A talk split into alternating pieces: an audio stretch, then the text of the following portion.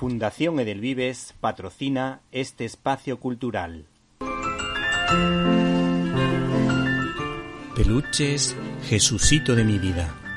Los juguetes que tocan el corazón. El regalo que no se esperan, pero que nunca olvidarán. Nos puedes encontrar en www.jesucito.es.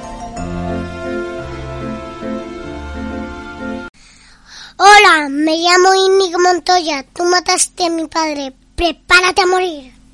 Estás escuchando el directo a las estrellas con Víctor Alvarado. El Papa Benedicto XVI dijo lo siguiente sobre el libro del Apocalipsis. Este libro debe entenderse en el contexto de la experiencia dramática de las siete iglesias de Asia que hacía referencia a las persecuciones religiosas en esa zona del mundo.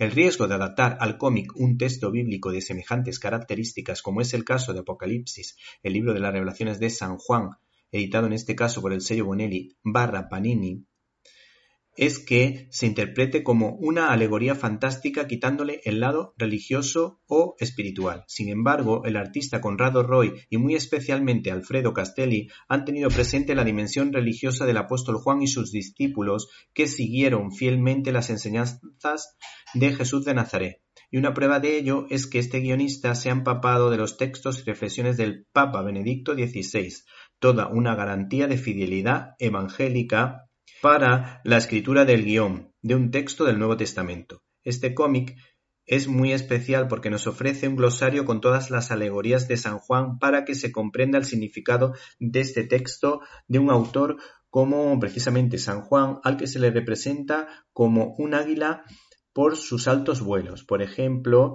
se descubre el misterio de los sellos de este texto o vemos a una misteriosa mujer que representa a la Virgen María. Aunque el punto más interesante es el capítulo dedicado a los cuatro jinetes del Apocalipsis y en el que se explica que uno de ellos hace referencia a Jesucristo, concretamente el del caballo blanco, mientras que los otros tres son bastante terribles como el hambre, la muerte y la peste. Hay que decir que este caballo blanco, lógicamente, sale victorioso frente a los males del mundo, frente al triple seis, es decir, el mal de los males, el malo malísimo, el diablo.